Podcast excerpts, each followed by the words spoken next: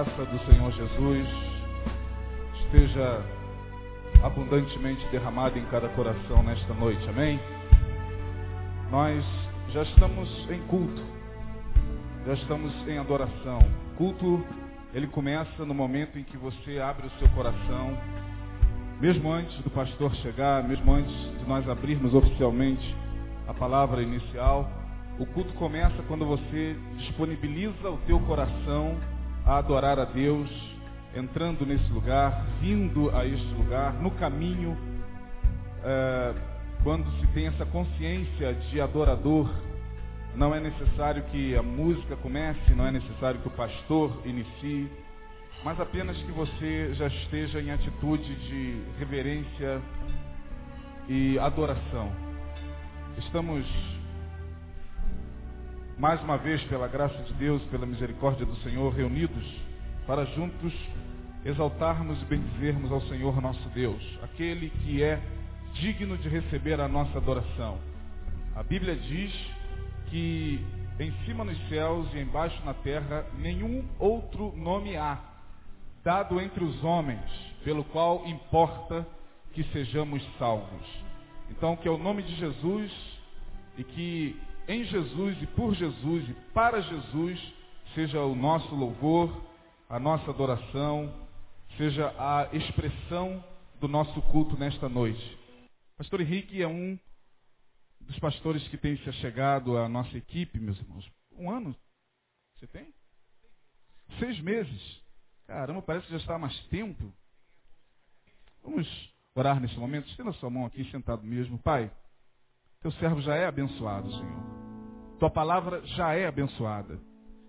Nós pedimos que o Senhor nos abençoe, dando-nos ouvidos de servo. Ó Deus, que teu filho possa ser um canal, Senhor, da tua graça nesse momento. E que a tua palavra, Senhor, possa nos trazer é, maturidade, entendimento, libertação, crescimento espiritual. É o que nós pedimos desde já e te agradecemos em nome de Jesus. Amém.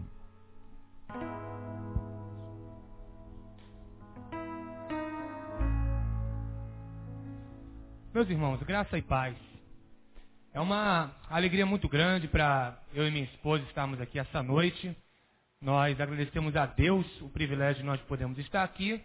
Agradecemos ao pastor Neil também a possibilidade de nós, com é, Estamos repartindo a reflexão das Escrituras junto com os irmãos. Agradecemos ao pastor Denilson que concretizou o convite, ao pastor Isaías, aos pastores. É uma alegria muito grande nós estarmos aqui essa noite com essa possibilidade. Ah, eu queria também fazer menção da minha esposa, ela está ali. Sara, levanta o seu braço, por favor. Está ali aquela jovem senhora mato-grossense, filha de uma goiana com um mineiro, casada com esse paraibano, filho de uma carioca com um paraibano. E nós nos entendemos muito bem nesses nossos cinco anos de casados, nessa mistura de regiões que nós temos na nossa família. Eu gostaria de convidar os irmãos a abrirem suas Bíblias no Evangelho de Mateus, capítulo 17, versículos 14 a 21. Mateus 17, 14 a 21. Se você tem uma Bíblia ao seu alcance, você pode abri-la. Se você não tem, você pode ouvir a leitura da palavra. A fé vem pelo ouvir e ouvir a sua palavra. Mateus 17, 14 a 21. É um texto que muito provavelmente você já deve ter ouvido falar, ou você já deve ter lido. É o texto da, da cura de um jovem possesso, em umas versões, epilético em outras. A gente vai falar um pouquinho sobre isso.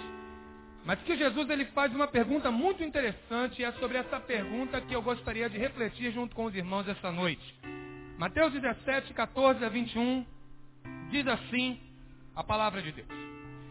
E quando chegaram para junto da multidão, aproximando-se dele um homem que se ajoelhava, disse: Senhor, compadece-te de meu filho, porque é lunático e sofre muito. Muitas vezes cai no fogo e outras muitas na água. Apresentei-o a teus discípulos, mas eles não puderam curá-lo.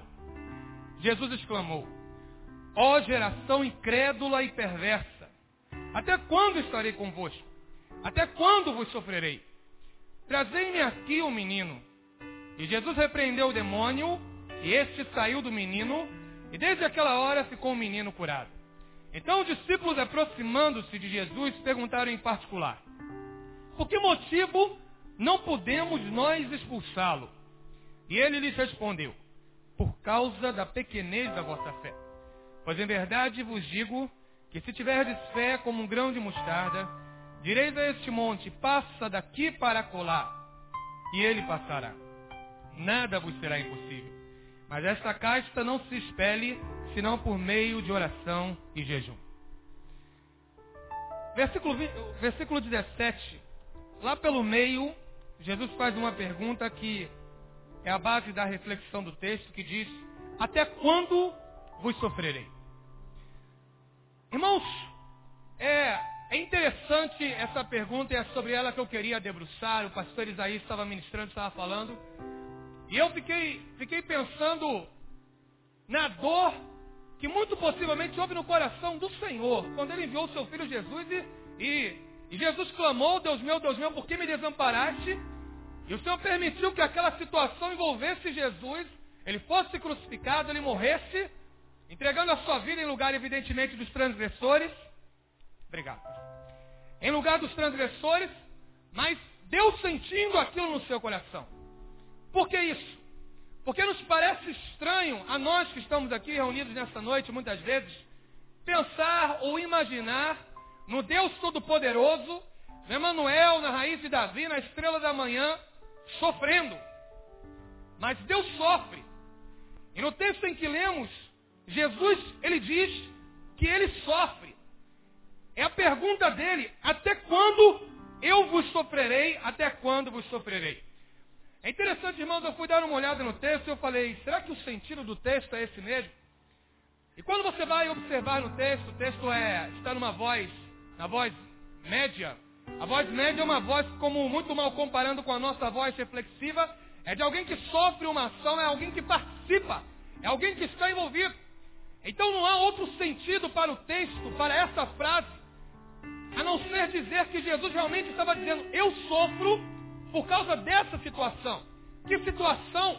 Da situação em que os discípulos se sentiram limitados para curar o filho daquele homem que chega até Jesus e pede que Jesus esteja curando porque os seus discípulos não quiseram. A guisa de introdução que eu quero que você compreenda é que o texto diz o que ele quer dizer. O texto quer dizer que Jesus sofreu ao ver aquela situação, ao participar daquela situação. Quando você olha no Evangelho de Marcos, quando você olha no Evangelho de, de Lucas, os textos correlatos, os textos sinóticos, Marcos 9, Lucas 9, a palavra é a mesma. A palavra quer dizer sofrer.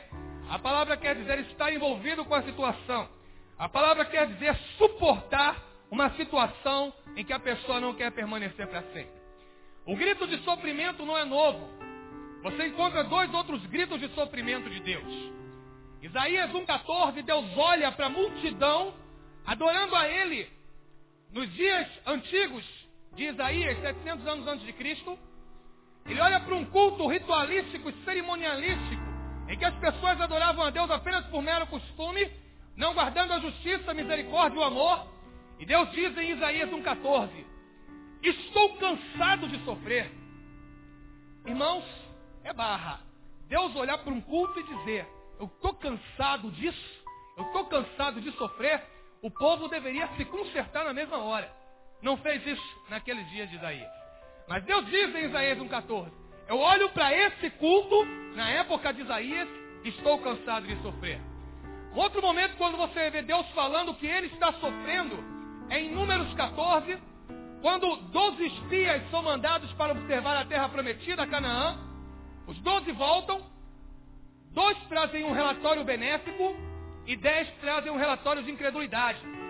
Dizem, olha, nós vimos que tem frutos bons, mas além dos frutos bons, tem gigantes enormes e não vamos conseguir possuir a terra por causa dos gigantes.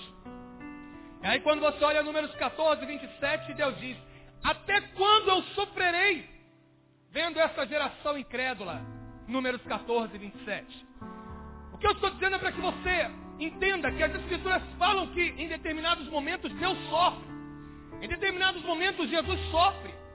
Mas só que, infelizmente, no século II, no século III da era cristã, Assimilou-se na igreja cristã da época uma doutrina chamada doutrina da impassibilidade divina. O que é impassibilidade divina? É dizer Deus não sente nada. Deus está paradão no alto do trono, olhando o que todo mundo faz e governando o universo sem se envolver com ele. Deus é apático, Deus não se move. A igreja medieval assimilou essa doutrina, mas na época da reforma protestante, Lutero, reexaminando as escrituras, disse: Deus não é um Deus apático. Deus não é um Deus que não se move. Deus não é um Deus que está parado no seu trono sem nada a fazer. Deus sente, Deus nos ama e Deus se importa conosco. E a partir da reforma protestante passou-se a repensar-se novamente no sentimento de Deus. Em Deus envolvido com você e comigo. Mas o sofrimento de Deus é diferente. Nós sofremos por carência. Deus não sofre por carência. Deus sofre por autodeterminação de se envolver com a sua vida e com a minha vida. Deus não sofre porque lhe falta alguma coisa. Deus não sofre porque está carente. Deus não sofre porque ele está cansado de algo que esteja realizando e ele tem a carência de saúde física, psicológica, emocional ou de qualquer âmbito. Não, Deus não sofre por carência.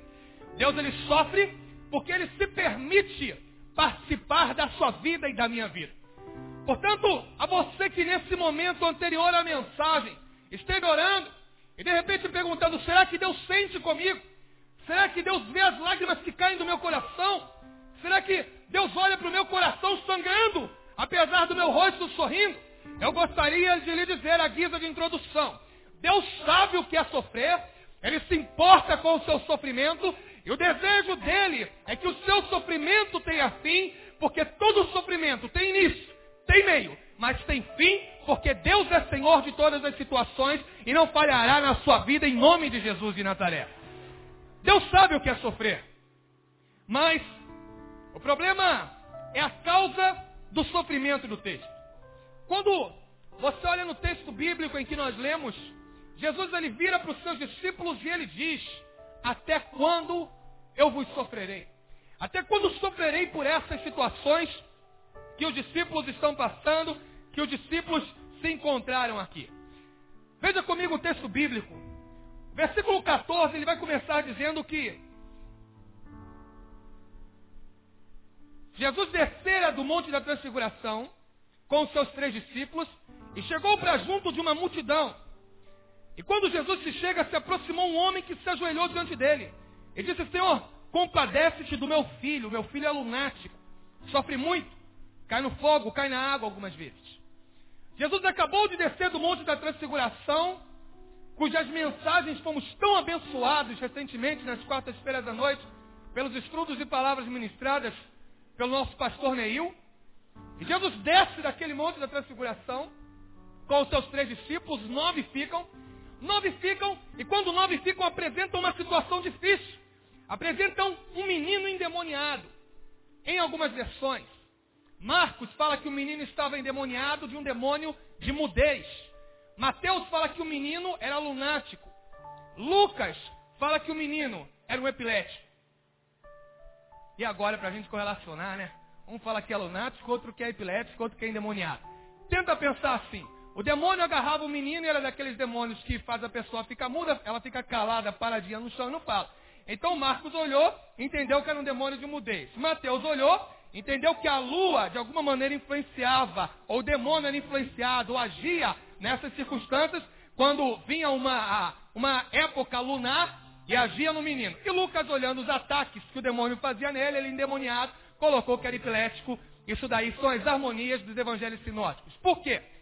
O que, que, o texto diz literalmente, pastor? O texto vai dizer uma palavra que a gente não tem tradução em português, lunático. Literalmente o texto diz mai, ou seja, um homem que é influenciado pela lua. Luiz Alberto Saião, fazendo parte da comissão de tradução da Bíblia, ele diz que quando foram colocar essa palavra no texto bíblico, não sabiam que palavra iam usar. Como é que a gente vai explicar para o povo que esse homem era influenciado pela lua? Porque naquela época, haviam demônios que possuíam as pessoas em fases lunares distintas. Lua crescente, lua minguante, lua fértil, lua cheia. Então demônios agiam na vida da pessoa como ainda agem hoje. Muitas vezes em épocas distintas, em momentos distintos. Tanto que há pessoas que vão conversar e muitas vezes falam, pastor, chega a determinada época do ano, me dá vontade de fazer isso, dá determinado gosto de fazer aquilo, porque há demônios que agem em épocas distintas na vida da pessoa. Isso não é novo. Acontecia antigamente. E a essas pessoas no tempo mataico, no tempo do Evangelho de Mateus, eram chamados de lunáticos. Demônios que agiam em épocas específicas e muitas vezes eram demônios daqueles que, quando você se depara em um momento de libertação, em uma visita no lar e manifesta um demônio dessa natureza, às vezes é um pouco complicado. A pessoa para no chão, fica ah, sem falar, fica sem olhar, fica como se fosse uma morta, mas não está morta. O demônio está ali. Deixa a pessoa muda, deixa a pessoa surda, deixa a pessoa cega em alguns momentos. Pois é, essa situação aconteceu quando Jesus não estava. E aí complicou a situação para os discípulos. Chegaram os nove junto daquele menino Jesus estava ainda no monte, não havia descido, o pai colocou o menino, o menino estava lá, o menino era lunático, estava diante dos discípulos, e os discípulos tentaram expulsar aquele demônio. Os discípulos não conseguiram expulsar aquele demônio.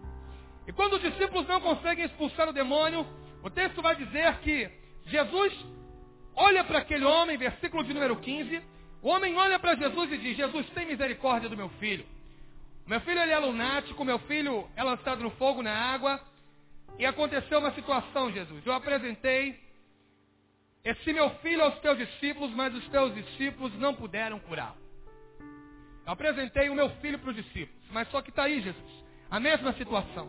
Estão os nove aí, está todo mundo aí, mas só que o meu filho está aqui. Ninguém expulsou esse demônio. Esse demônio está dando trabalho. Ninguém sarou meu filho, ninguém curou meu filho. Meu filho não está liberto, Jesus. Irmãos, e algumas coisas daqui por diante que eu gostaria de pensar com você, que fizeram Jesus trazer aquele questionamento. Até quando eu vou sofrer? Coisas que Jesus, quando olha na minha vida, quando Jesus olha na vida dos discípulos, ele olha para os discípulos, ele olha para o menino, ele olha para os discípulos, ele olha para o menino naquela situação endemoniado. Os discípulos não conseguindo expulsar aquele demônio, ele diz: Até quando essa situação vai perdurar?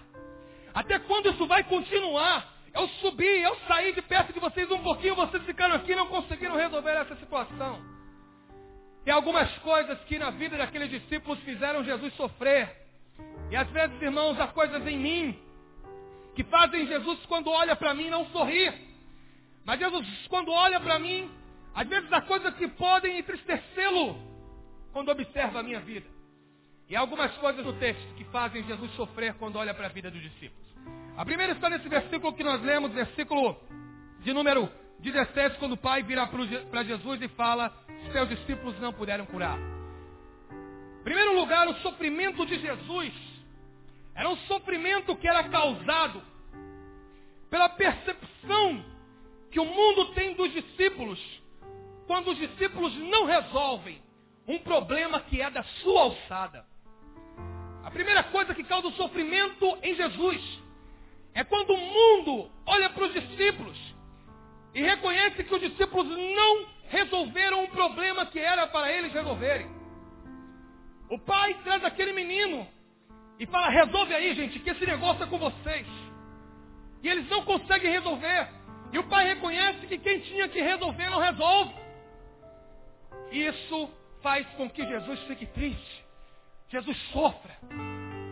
Jesus ele olha para mim e cada mensagem que eu prego, ele quer que eu pregue a verdade.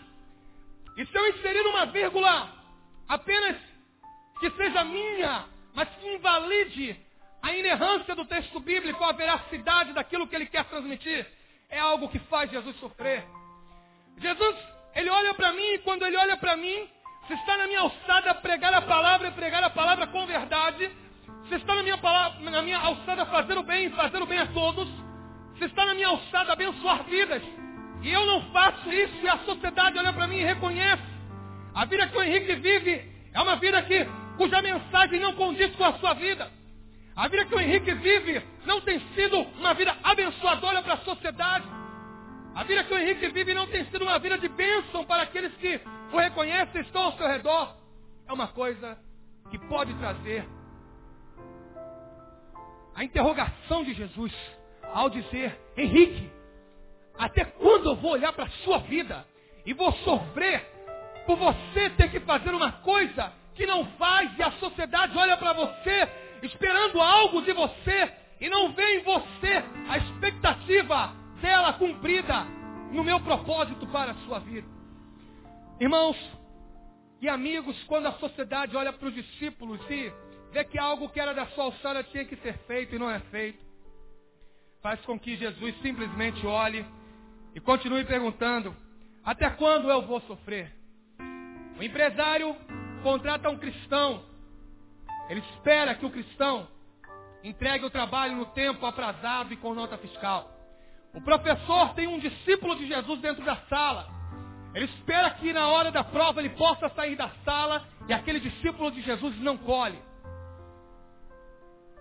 Quando você é um filho evangélico, um filho cristão, um filho discípulo de Jesus, seus pais não são cristãos, cristãos, eles olham para o discípulo de Jesus em casa. Eles esperam que o filho honre, que o filho respeite, que o filho seja trabalhador honesto e que o filho seja muito estudioso. O seu cônjuge não é cristão, não é discípulo de Jesus.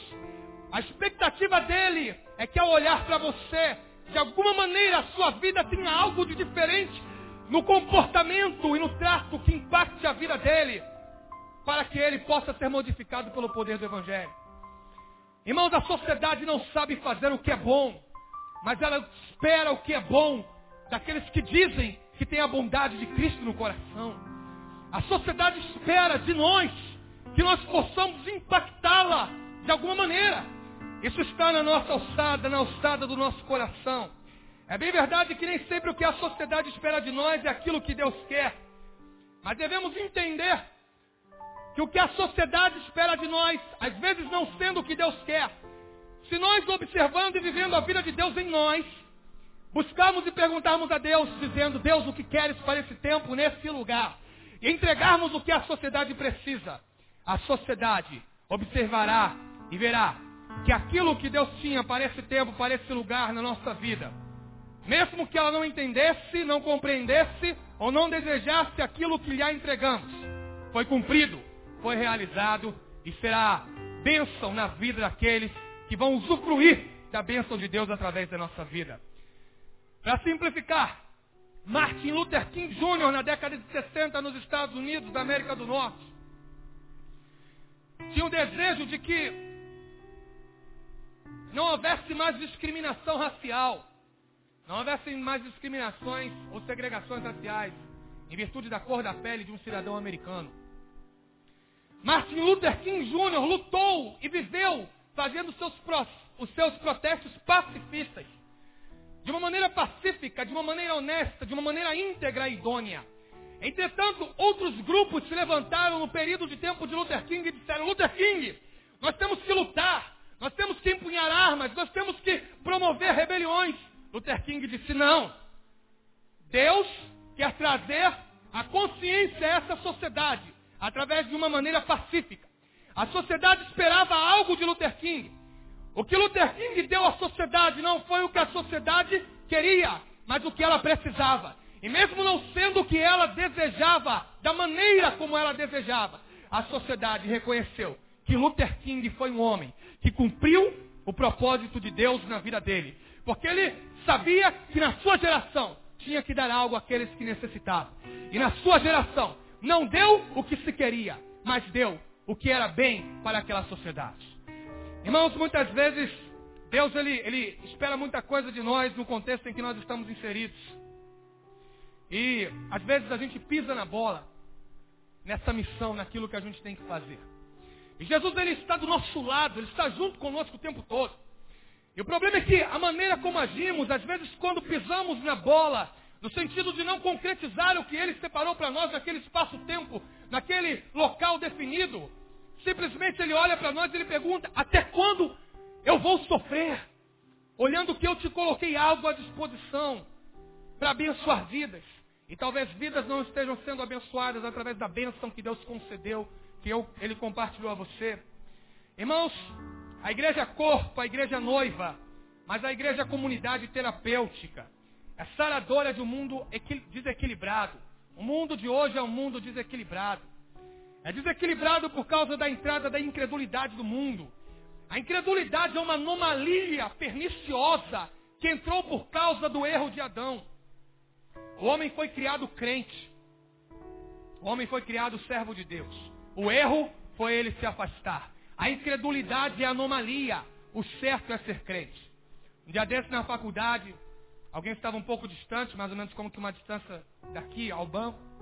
E aí perguntou lá, Henrique, qual é o seu e-mail? E o meu e-mail é pastorhenrique.com.br. Eu citei para aquela pessoa, falei, olha, anota aí, pastorhenrique.com.br. E alguém no meio do caminho ouviu e falou, ué, pastor? Eu falei, pastor. Mas você é pastor? Falei, sou pastor. Mas você é tão gente boa, como é que você é pastor? Falei, não entendi nada. Não pode ser pastor gente boa? Não, é porque eu tinha um estereótipo dessa maneira, um paradigma desse jeito. Ela falou, olha, deixa eu te perguntar uma coisa, por que, que você é crente? Falei, vamos ajeitar a sua pergunta. A pergunta não é por que eu sou crente. A pergunta é por que você ainda não é crente. Por que você ainda não serve a Deus? Servir a Deus é tão bom, por que, que você ainda não serve a Deus? Não sei, não sei porque eu não sirvo a Deus. Então vamos conversar aqui para você entender melhor como é que é esse negócio de servir a Deus. Porque a lógica é essa. Você e eu, lá no início da fundação, em Adão, fomos criados crentes. O homem se afastou e ele se tornou incrédulo. E o problema é que essa incredulidade fez com que a humanidade ficasse desequilibrada. E faz parte da igreja, da nossa alçada, reconduzir a humanidade ao equilíbrio. Faz parte a igreja tentar fazer com que essa sociedade se ajuste um pouquinho mais. E Paulo fala isso quando ele diz em Romanos 8, 19, que a criação, ela, ela ardente, tem uma ardente expectação, aguardando a manifestação dos filhos de Deus. A palavra ardente manifestação é a junção de outros três termos. E os três termos juntos vão significar literalmente, em Romanos 8, 19. A criação estende o seu pescoço ansiosamente para ver a revelação dos filhos. É isso que diz em Romanos 8, 19, literalmente. O mundo estende o pescoço para ver o que está acontecendo aqui. Ele estica o pescoço para ver o que aconteceu na sua vida e na minha vida, depois do nosso encontro, depois da nossa reunião hoje. E é mandamento bíblico em Deuteronômio 4, 6, que os nossos encontros e as nossas reuniões têm que nos fazer mais sábios e inteligentes. Deuteronômio 4,6 diz dessa maneira: Guardai os mandamentos de Deus e cumpri-os, porque isso será a vossa sabedoria, o vosso entendimento perante os olhos das nações, que ouvindo os estatutos dirão: certamente este grande povo é gente sábia e inteligente. Ou seja, a gente vai sair daqui essa noite e vai encontrar o pessoal pelo meio do caminho. E o pessoal que nos encontrar pelo meio do caminho, vendo o nosso, a nossa transformação pelo impacto de Deus na nossa vida, vai dizer, o culto dessa noite tornou aquele cristão ali mais gente boa. Tornou aquele cristão ali mais pedra 90. Tornou aquele discípulo mais inteligente. Tornou aquele homem mais íntegro. Tornou aquele camarada mais honesto de alguma maneira, a palavra que impactou ele lá, a, o encontro que impactou ele lá, a comunhão que impactou ele lá, impactou de tal maneira que está me impactando através do impacto na vida dele.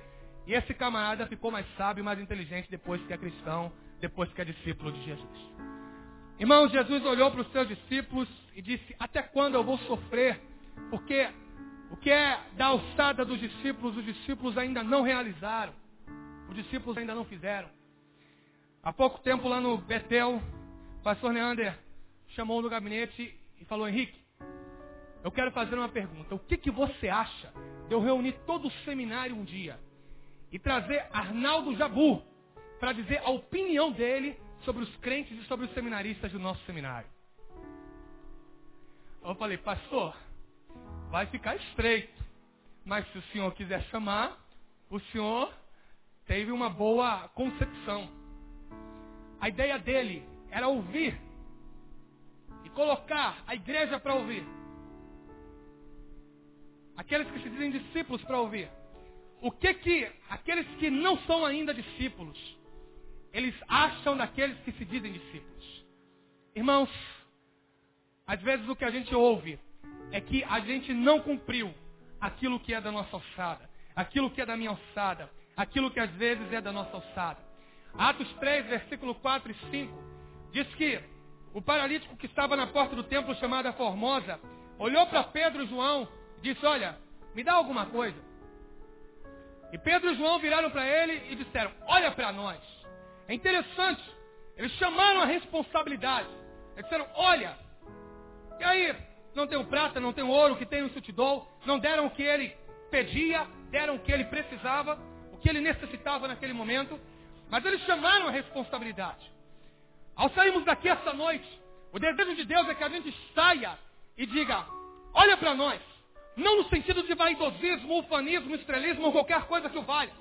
Não no sentido de apresentar as nossas querelas, as nossas idiosincrasias. Não é isso. Não no sentido de qualquer metidez, das pessoas olhando para nós, não é isso. Mas no sentido de referenciais. Faltam referenciais nos dias de hoje. E as pessoas buscam para que olhar. Buscam em quem se espelhar para ter uma esperança. E o desejo de Deus é que você saia daqui essa noite e quando alguém disser, eu preciso de uma palavra de vida, uma palavra de esperança, você diga, olha para nós. Eu posso não ter sabedoria, posso não ter uma conta bancária alta, posso não ter uma condição socioeconômica favorável, posso não ter títulos ou outras coisas que o valham, posso não ter tantas possibilidades como outros têm, mas quero lhe dizer uma coisa. Eu tenho uma palavra de Deus para lhe dar. Eu tenho algo de Deus para lhe dar. Eu tenho vida. O que é da minha alçada eu quero lhe dar. E da minha alçada é dar vida e vida em abundância, vida em plenitude, vida em Deus para aquele que está precisando. Tão carente, tão desequilibrada que anda essa sociedade. É a nossa alçada tentar fazer alguma coisa a mais para que Jesus olhando para nós, depois dos nossos momentos de reunião, ele não diga até quando eu vou sofrer por não realizarmos aquilo que é alçado. Irmãos, o mundo está esperando alguma coisa que venha de nós para abençoá-lo, alguma coisa que, que abençoe a sua vida para reconduzir ao equilíbrio. Jesus ele olhou para os discípulos, os discípulos não fizeram o que era da sua alçada. Quando não fazemos o que é da nossa alçada, causamos sofrimento a Jesus. Segundo lugar, o texto prossegue dizendo no versículo subsequente, versículo de número 17, Jesus exclama: Ó geração incrédula e perversa, até quando estarei convosco?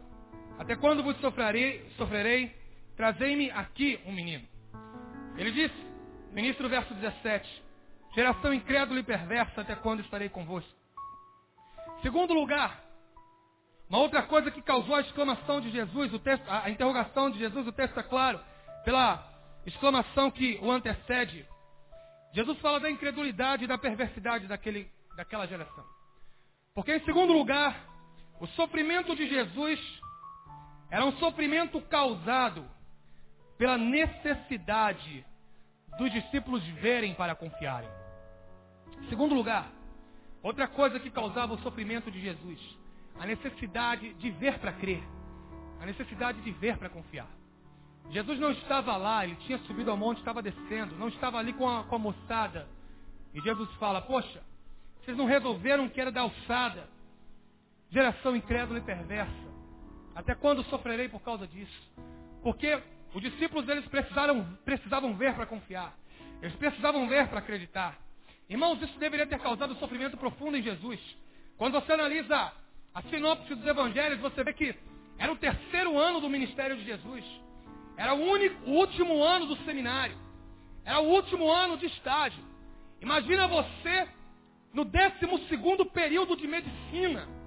No sexto ano da faculdade de medicina. Imagine você no, no quinto ano de, de, da faculdade de assistência social, de serviço social. Imagine você no quarto ano da pedagogia, no quarto ano da teologia, no último ano. Ele chega para os discípulos e fala: Poxa, é o último ano. É o final do meu ministério, é o terceiro ano. E ainda não resolveram, ainda preciso estar aqui para que vocês creiam como é que vai acontecer quando eu for embora. Jesus estava no último ano do seu ministério, irmãos. E os discípulos ainda não expulsavam aquele tipo de demônio sem a presença de Jesus naquele momento. Irmãos, os discípulos precisavam ver para confiar. E é uma situação muito difícil, porque ver para confiar é um dos venenos do jardim do amor. Ver para confiar é uma coisa que envenena o amor. O amor nos conduz a atitudes de fé e confiança. Seja ele a Deus ou ao próximo. O amor confia. 1 Coríntios 13, versículos número 7 e 8. O amor é sofredor, é benigno. Não se porta com indecência, não busca os seus interesses, não se irrita, não suspeita mal. O amor de Deus faz com que Ele invista em você e eu. Que Ele entregue a vida de Jesus por você e eu. Irmãos, as marcas que nos são impingidas pela vida não podem nos prender, não podem nos agrilhoar na prisão da desconfiança. As marcas que você tem não podem lhe prender no calabouço da desconfiança. Jamais. A negligência de muitos não deve invalidar o seu compromisso ou o compromisso de outros. A insensatez e descompromisso da maioria não podem dinamitar a sua e a minha fé e amor. Por causa de muitos fazerem bagunça com aquilo que é evangelho. Você e eu não podemos perder a fé por causa disso. Não podemos viver uma vida trancafiados. Não podemos viver uma vida segregados. Uma vida de nômades, vai para aqui, vai para lá, com medo de ser feridos. E como isso acontece? Gente que é marcada, e naquela marca agora se isola, ou naquela marca agora se melindra, naquela marca não quer mais exercer um relacionamento com outros. Gente que teve um noivado e agora diz: Eu nunca mais vou noivar com ninguém, nunca mais vou namorar com ninguém. E a pessoa fica enclausurada, fechada. Gente que já foi traída uma, duas vezes num relacionamento de amizade. E agora diz, não, não, eu vou me fechar um pouquinho para que eu não sofra tanto quanto sofri. Gente que foi traída nos negócios, recebeu uma volta imensa. Diz, nunca mais vou fazer isso ou vou fazer aquilo. Palavras perigosas são nunca mais e sempre.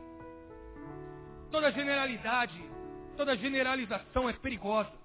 Eu quero lhe dizer, em segundo lugar, que mesmo que tudo isso tenha marcado a sua vida, mesmo que você esteja sentado nesse banco arrebentado, arrebentada, mesmo que você esteja cheio de marca, não deixe que as marcas sejam celas de uma prisão para te afastar de futuros relacionamentos que Deus tem para a sua vida.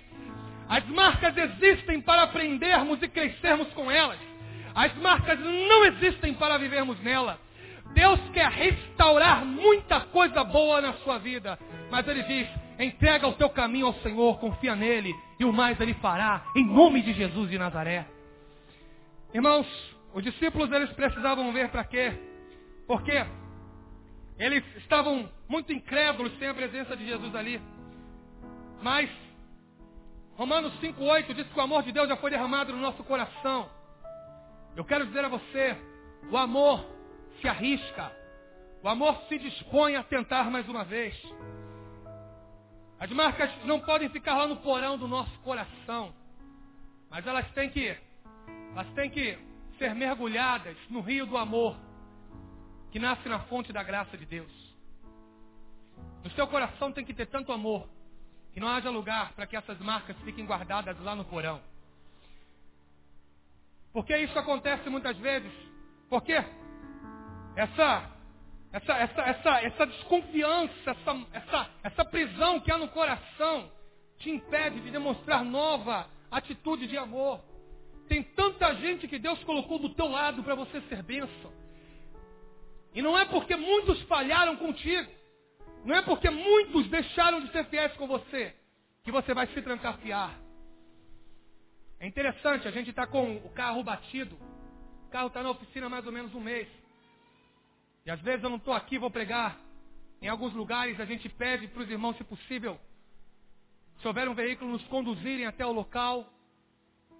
E desse período todo, só uma pessoa chegou na hora que agendou com a gente. E a Sara, ela perguntou, mas a gente vai continuar chegando, marcando na hora e chegando? lá onde combinaram para pegar a gente. Ninguém chega na hora, ninguém chegou na hora. Eu falei, tudo bem, ninguém chegou na hora. Mas a infidelidade de muitos não vai invalidar o meu compromisso com a minha palavra. A infidelidade que muita gente tem não vai invalidar a dignidade, a honradez do compromisso que eu tenho com Deus. A brincadeira que muita gente tem feito de cristianismo ou de evangelho não vai invalidar a vida cheia da presença do Espírito de Deus que você quer levar. A brincadeira com que muita gente tem conduzido a sua vida não vai invalidar a seriedade do, da concretização das promessas que Deus tem para a sua vida, em nome de Jesus de Nazaré. Ele é fiel e o que ele prometeu se cumprirá na sua vida, em nome de Jesus de Nazaré. Creia e receba isso, em nome de Jesus de Nazaré. A infidelidade de uns não anula a fidelidade de poucos. Não deixe com que os dissabores da vida lhe trancafiem na desconfiança. Irmãos,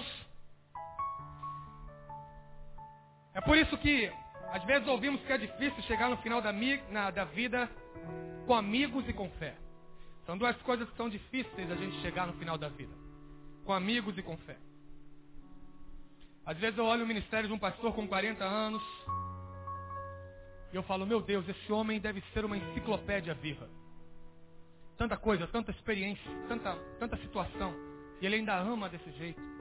Me faz chegar ao final da minha vida cheio de amor, meu Senhor. Emerson dizia que quando morre um homem, morre uma biblioteca. E cada um de nós é uma biblioteca viva, uma biblioteca ambulante, cheia de experiências. Mas elas não podem lhe trancafiar na sua vida. E por causa, às vezes, dessas experiências drásticas que a gente tem, é que a gente deixa de ter amigos ou deixa de ter fé em algum momento por causa de alguma situação. Às vezes a gente olha alguém feliz e sorridente, cheio de pessoas ao redor, e a gente supõe que aquela pessoa está passando um momento bom. A gente supõe que aquela pessoa não tem problema nenhum. Mas não é isso. Você olha para o seu lado e vê um bocado de gente cheio de sorriso. Mas tem gente aqui que está de uma maneira que só Deus sabe. Tem gente que está sentado nesses bancos e só Deus conhece a profundidade, a intensidade da dor desse coração. E está cheio de alegria, e está cheio de sorriso. Não é porque ela não tem problemas, mas é porque ela se dispôs, a mesmo depois de tanta marca, a amar, a se relacionar. Ela se dispôs a, angariar amigos. Ela se dispôs a guardar a fé. Por isso que você chegou aqui e, e se escondeu no seu cantinho, se fechou no seu cantinho e disse, eu não quero mais me relacionar, eu não quero mais é, estar junto com pessoas, eu estou com a fé titubeante de tanta coisa que me aconteceu. É com você mesmo que Deus encontra no seu cantinho e diz, sai dessa ostra, sai daí de dentro dessa concha, deixa Deus te usar, deixa Deus te usar para amar, não permita-se ficar parado ou estagnado nas marcas da vida. Deixa Deus tirar isso do teu coração e permita-se desenvolver relacionamentos abençoadores, uma fé estribada no Senhor da glória, porque Deus tem muita coisa ainda a fazer na tua vida, em nome de Jesus de Nazaré. Meus irmãos, perceba você a situação de Jesus de Nazaré, do nosso Senhor. É interessante, depois de três anos ensinando os seus discípulos, seus discípulos não conseguiam expulsar um demônio sem a sua presença. Jesus não falou, para tudo, fecha firma, vou embora para casa e começar com outros, porque com vocês não dá. Ele investiu. Ele resolveu confiar. Ele confiou na turma. Da turma, um vendeu ele. O outro negou. Três vezes, tacitamente. Mas na realidade todo mundo negou. Porque na hora da cruz a turma não estava lá. João estava lá, no seu canto. Mas permitiram ele está sendo crucificado. Sabe o que Jesus fez? Você sabe. Você conhece a história. Jesus ele não desistiu, falou: "Vou parar, descer da cruz e começar com outros". Morreu, ressuscitou. Quando ressuscitou, foi lá de novo. Falou: "Gente, vocês são difíceis, mas eu vou continuar investindo. Eu me disponho a amar, porque eu amo vocês e nada vai me afastar de amar vocês. Teve uma hora que a turma se tocou, falou, pera lá, ele é o nosso Senhor, o nosso mestre. Vamos seguir a caminhada, vamos adiante. Por causa daquela turma, o Evangelho chegou até nós hoje. Porque em um momento a ficha caiu. Eles saíram pelo mundo pregando o Evangelho. O Evangelho chegou até nós.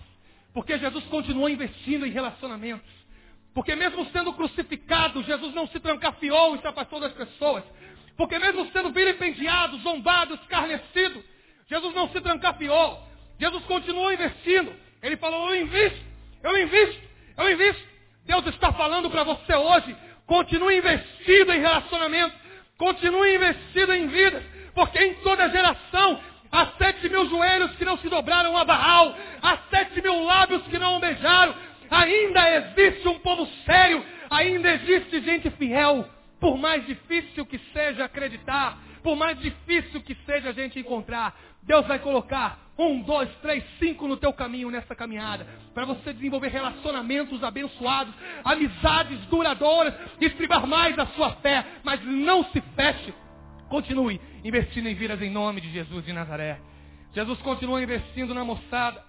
E nós devemos continuar investindo, nós devemos continuar acreditando. Mas só que quando a gente não acredita, quando a gente precisa ver, não, eu preciso passar 10 anos conversando com aquela pessoa. Eu preciso passar 30 anos. A gente pode até fazer isso, gente. Mas só que o amor se dispõe a riscos. Você pode estar marcado. Você pode estar, muitas vezes, humilhado por tanta coisa que te aconteceu. Mas Deus diz para você: a tua vida não acabou. Ainda há muita coisa para ser realizada nela. Por isso não se feche, porque Deus quer realizar muita coisa boa na sua vida e no seu coração. Deus ainda quer trazer coisas que talvez você estivesse dizendo que ainda quer ver para crer. Tudo bem, é seu posicionamento, é seu pensamento. Mas há coisas da parte de Deus que Deus quer liberar para você. Que você precisa, precisa primeiro crer, para depois você ver. Irmãos, eu já vi muita brincadeira com relação a milagres. Já vi gente pagando outra na televisão para falar que estava curado e não estava. Já vi gente brincar e tentar manipular a fé de pessoas. Mas a brincadeira desses não invalidou a minha crença em milagres. Eu ainda acredito em milagres. Eu ainda acredito que tem gente compromissada. Eu ainda acredito que uma mensagem poderosa, uma mãe que chora com o coração contrito quando intercede, ou um crente fiel que impacte outros pelo estilo de vida Estão regando o tronco de muitas árvores de fé secas que precisam de um renovo. Em tempo de, de deserto e escassez. Eu ainda acredito que pessoas decinais podem ser usadas por Deus com compromissos para abençoar tanta gente na sociedade que precisa. Eu ainda creio que existem sete mil joelhos que não se dobraram a Baal e sete mil lábios que não o beijaram. Eu ainda acredito que o derramamento do amor de Deus no coração do cristão vai fluir em harmonia com você, gerando em você, junto com o amor, discernimento, que é fruto da maturidade, para você e eu também não embarcarmos em todo tipo de canoa furada. O meu convite a você não é tenha uma fé cega e irracional e acredite em tudo que lhe falar. Negativo. Mas o convite é encha-se tanto de amor que não haja lugar para mágoa. Permita-se correr riscos, mas esses riscos com o discernimento porque se seu discernimento estiver em sintonia com a vontade de Deus, se ocorrer algo na sua vida, você vai saber que é por permissão divina para o seu crescimento, mas você nunca vai negar um coração amoroso a todo aquele que precisa da bênção de Deus através da sua vida, em nome de Jesus. Irmãos, o texto prossegue ainda dizendo, em terceiro lugar, no versículo subsequente, o texto vai falar, ainda em terceiro e último lugar, ele diz que Jesus repreendeu o demônio e este saiu do menino. E desde aquela hora, o menino ficou curado. Então os discípulos se aproximaram de Jesus e perguntaram: Por que motivo não podemos nós expulsá-lo? E Jesus lhe respondeu: Por causa da pequenez da vossa fé. Pois de verdade vos digo que se tiverdes fé, como um grão de mostarda, direis a este monte: Passa daqui para acolá, e ele passará nada vos será impossível. Até quando vos sofrerei? Jesus sofre quando a gente não faz o que é da nossa alçada e a sociedade percebe. Jesus sofre quando a gente precisa ver para confiar. E agora nesse texto, em último lugar, versículo 20 principalmente, quando ele diz por causa da pequenez da vossa fé.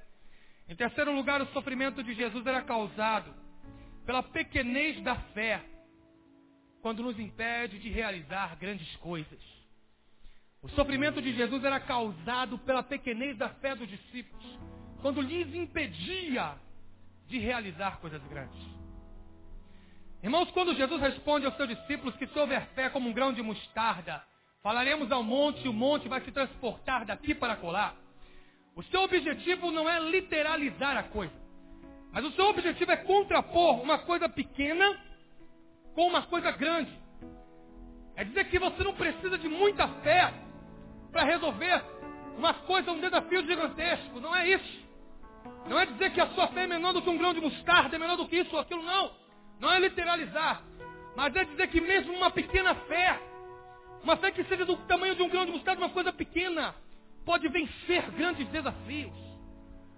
Mesmo você e eu, pequeninos, diante desse mundão, dessa coisa tão grande, nós podemos vencer esses desafios que estão propostos diante de nós, sim, em nome de Jesus de Nazaré. Irmãos, devemos entender que a fé é diferente de esperança. Esperança é acreditar até a última possibilidade. Esperança é acreditar quando você recebeu o aviso prévio. Fé é acreditar quando já foi mandado embora. Esperança é acreditar até a última possibilidade. Fé nasce quando não existe mais possibilidade. Fé nasce quando o diagnóstico diz é câncer. Fé nasce quando o médico diz não tenho mais nada para fazer. Fé nasce quando não existe mais esperança, não há mais possibilidade. Fé é acreditar ainda contra a esperança, até mesmo quando não existe a esperança, até mesmo quando não existe algo para a gente fazer. A fé não é irresponsável, não é ilógica. A fé ela é supralógica. Ela passa pela lógica, mas transcende a lógica. A genuína fé é responsável, pura e simples. É fé a semelhança da fé de uma criança. A fé não pede prova, a fé as dá. Força de vontade é diferente de fé. Há pastores perseverantes, mas perseverança não é fé. Força de vontade não é fé. A fé é a certeza espiritual, inexplicável, que a gente não tem como precisar, como minuciar. A fé é a sapata do memorial espiritual que você e eu temos com Deus. Que memorial espiritual é esse, pastor? Josué 4, 21 e 22. O texto diz que Josué, ao passar pelo meio do Jordão, manda que os sacerdotes peguem 12 pedras pelo meio do Jordão e façam um memorial. Coloquem um memorial com 12 pedras. Para que os netos deles, quando passarem e perguntarem, o que significa esse memorial? O que significa esse bocado de pedras juntas, tão diferentes, trazidas do meio do Rio Jordão? E eles vão dizer: essas pedras representam que nós passamos pelo Rio Jordão a pés enxutos. Memorial significa a construção de milagres, de uma trajetória de milagres da nossa vida. Cada pedra colocada no memorial é a lembrança de um milagre. Todos nós reunidos aqui esta noite temos um memorial com Deus. O meu memorial é feito com a pedra da conversão. Deus me marcou através da conversão. No dia do meu batismo, eu tenho uma outra pedra do meu memorial, da minha ordenação ministerial. E tenho pedras no meu memorial de situações insolúveis que ninguém poderia resolver e Deus resolveu. E aí, quando eu estou numa situação que se apresenta impossível diante de mim, eu olho para o memorial e falo: Deus resolveu aquela. Essa para Deus é fichinha. Essa para Deus Deus vai resolver. Eu queria que você entendesse que você tem um memorial.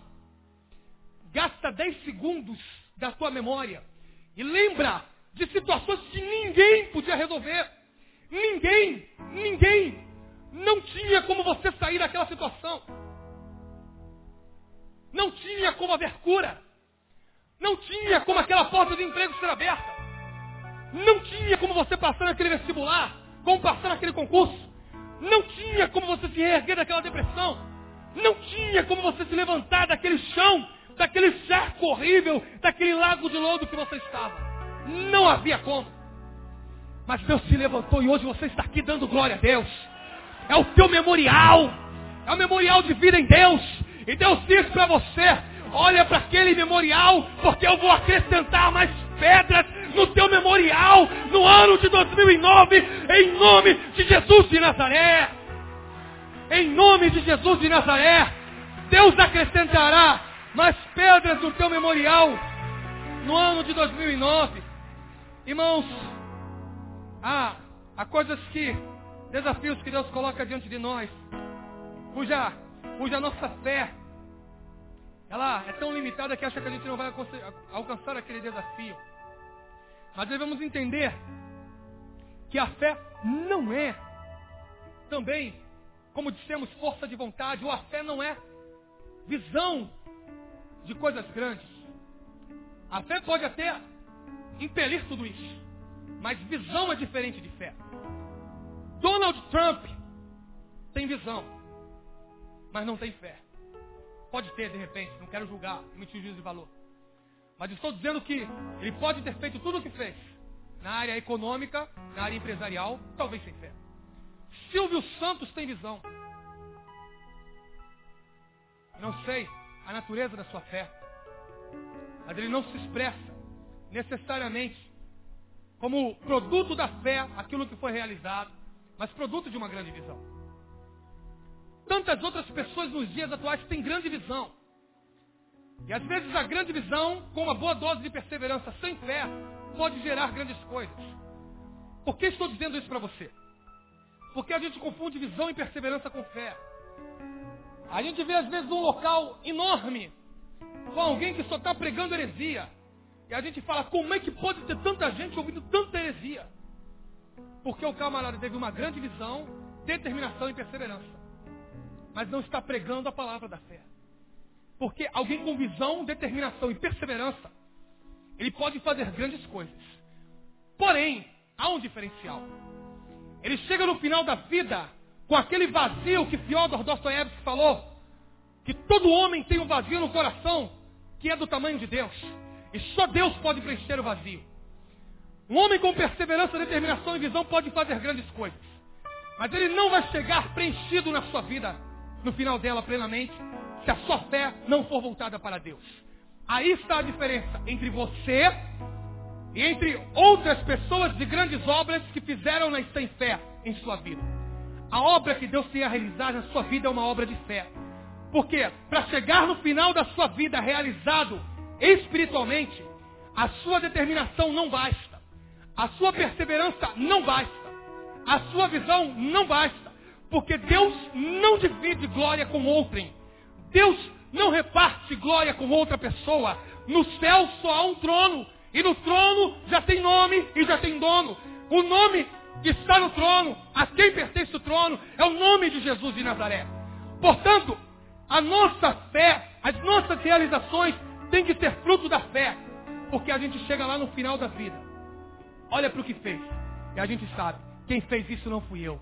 Quem fez isso foi Deus pela misericórdia na minha vida, em nome de Jesus de Nazaré. Eu estou dizendo isso porque esse desafio que está diante de você, você pode até enfrentar com perseverança, com determinação, você pode até enfrentar com muita visão.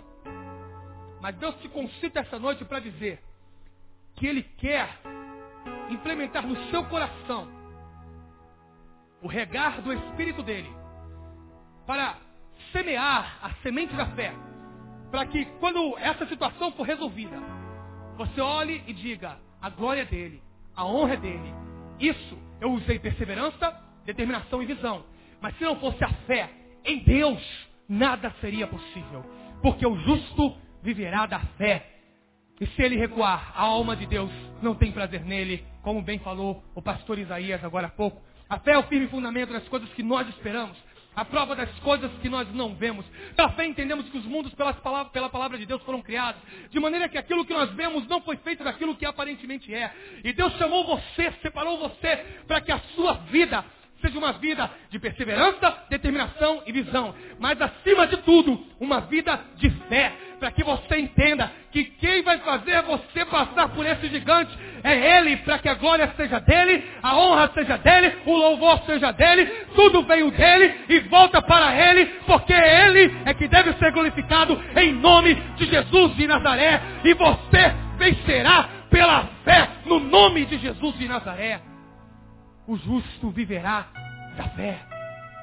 Faremos a nossa parte, mas crendo que não, se não for Ele, nós não conseguiremos resolver. Irmãos, quando falta fé, há o sofrimento de Jesus. Jesus sabe que existem desafios grandes que estão nos esperando, projetos imensos que estão embarreirados pela fé. É como em Canaã, aqueles espias que visitaram Canaã e dez um relatório de incredulidade. Naquele relatório de incredulidade, Deus se entristeceu com aqueles homens. Irmãos, com fé na sua vida, diante desse gigante que está tentando tomar a sua terra prometida. Eu quero dizer para você que colocando em você uma pitadinha de fé, entenda que você vai fazer como dizem Números 14, 9. Josué e Caleb pegaram a palavra e disseram para aqueles homens que estavam lá: Esses homens, esses homens serão o nosso pão. Homens de fé fazem sanduíche de gigante como aperitivo para tomar leite e mel na terra prometida. O gigante é um aperitivo para você engolir, para você passar por ele e para você tomar o leite e mel na terra prometida. Números 14, 9. Eles serão o nosso pão. Esse desafio é só para a glória de Deus ser maior na sua vida, em nome de Jesus de Nazaré. Irmãos, Jesus olhou para os discípulos e quando a fé dos discípulos estava meio titubeante, ele disse: Olha, com uma pequena fé vocês podem vencer grandes desafios. Eles têm aquela pequena fé. Fizeram Jesus questionar: Até quando? Até quando? Até quando vos sofrerei? O viver do cristão não deve ser causa do sofrimento de Deus. A nossa vida não deve fazer Deus chorar. Não deve ser causa do sofrimento dele. Inevitavelmente, se Deus sofre, é porque de alguma maneira nós não estamos no centro da sua vontade. E qual é a conclusão desta mensagem para você? Para você sair daqui e arrancar um sorriso do coração de Deus. Para nossa celebração ser consequência de uma vida semanal em Deus. E a gente se reúne aqui. E Deus é entronizado enquanto a gente adora. E eles se alegrarem em meio aos louvores que a eles são declamados, a eles são profetizados, a eles são ministrados. Temos que ser bênção para o mundo. Saia daqui. Lembrando que para Deus não sofrer, olhando para nós essa semana. Primeiro, temos que ser bênção no mundo. Segundo, temos que nos desenclausurarmos da desconfiança exagerada. Temos que nos desenclausurar.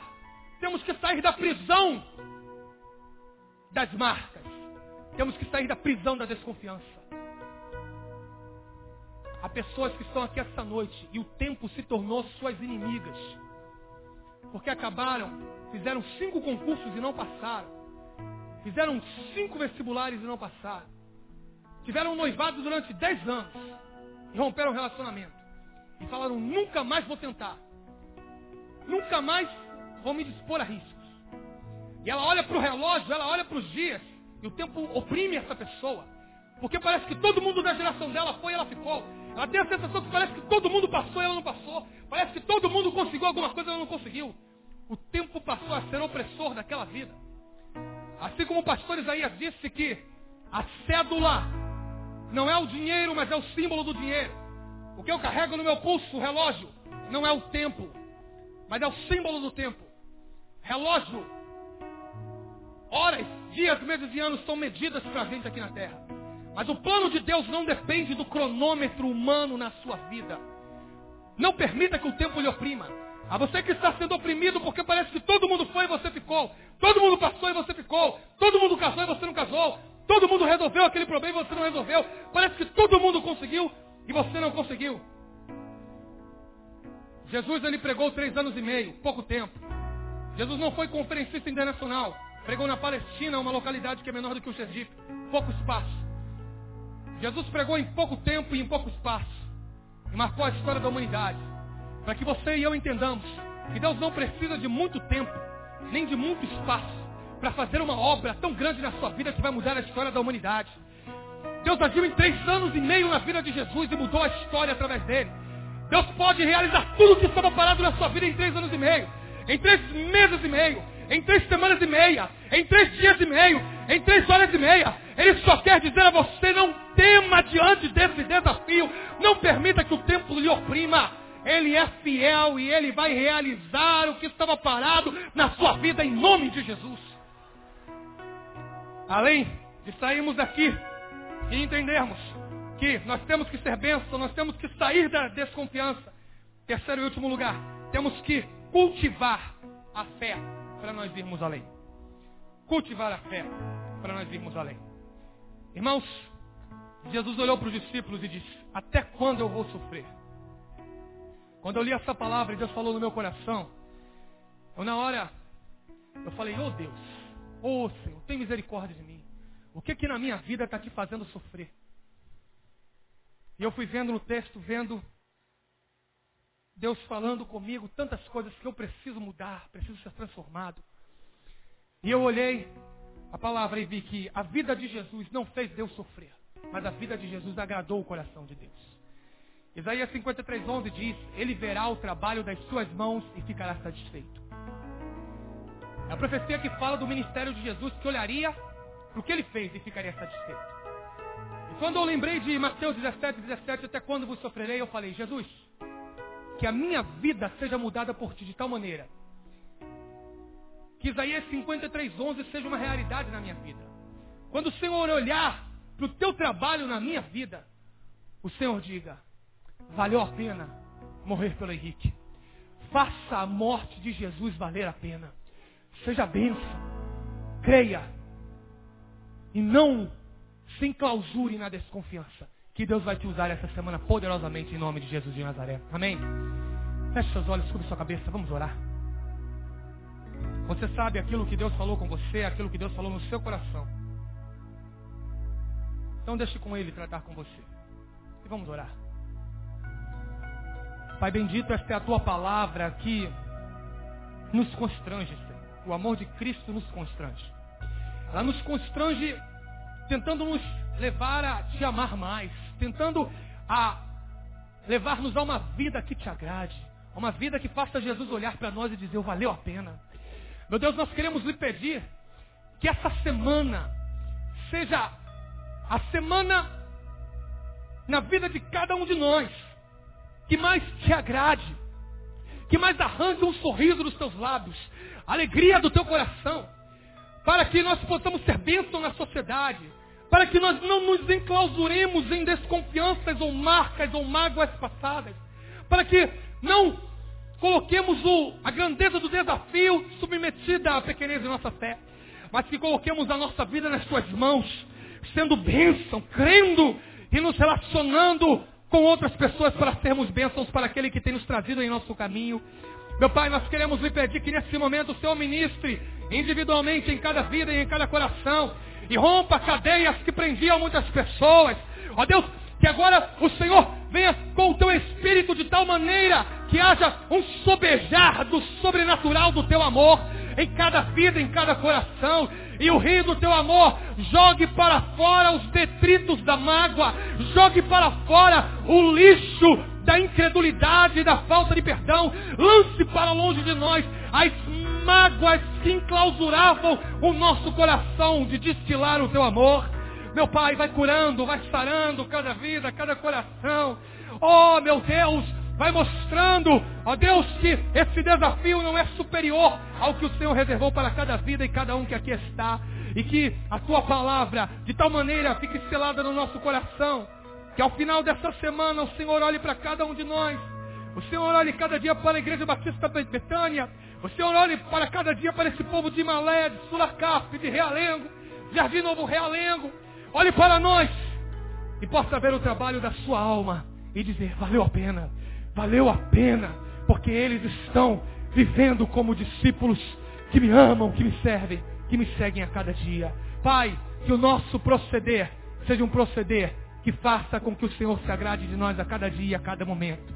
E que nunca possamos ser motivo da tua interrogação, quando olhares para nós, dizer até quando vos sofrerei, mas que a nossa vida te dê motivos para dizer, valeu a pena morrer por cada um que está ali, neste lugar, esta noite. E te daremos a glória, a honra e o louvor, em nome de Jesus, teu Filho amado. Amém e amém.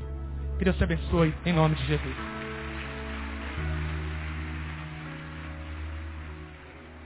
Glória a Deus.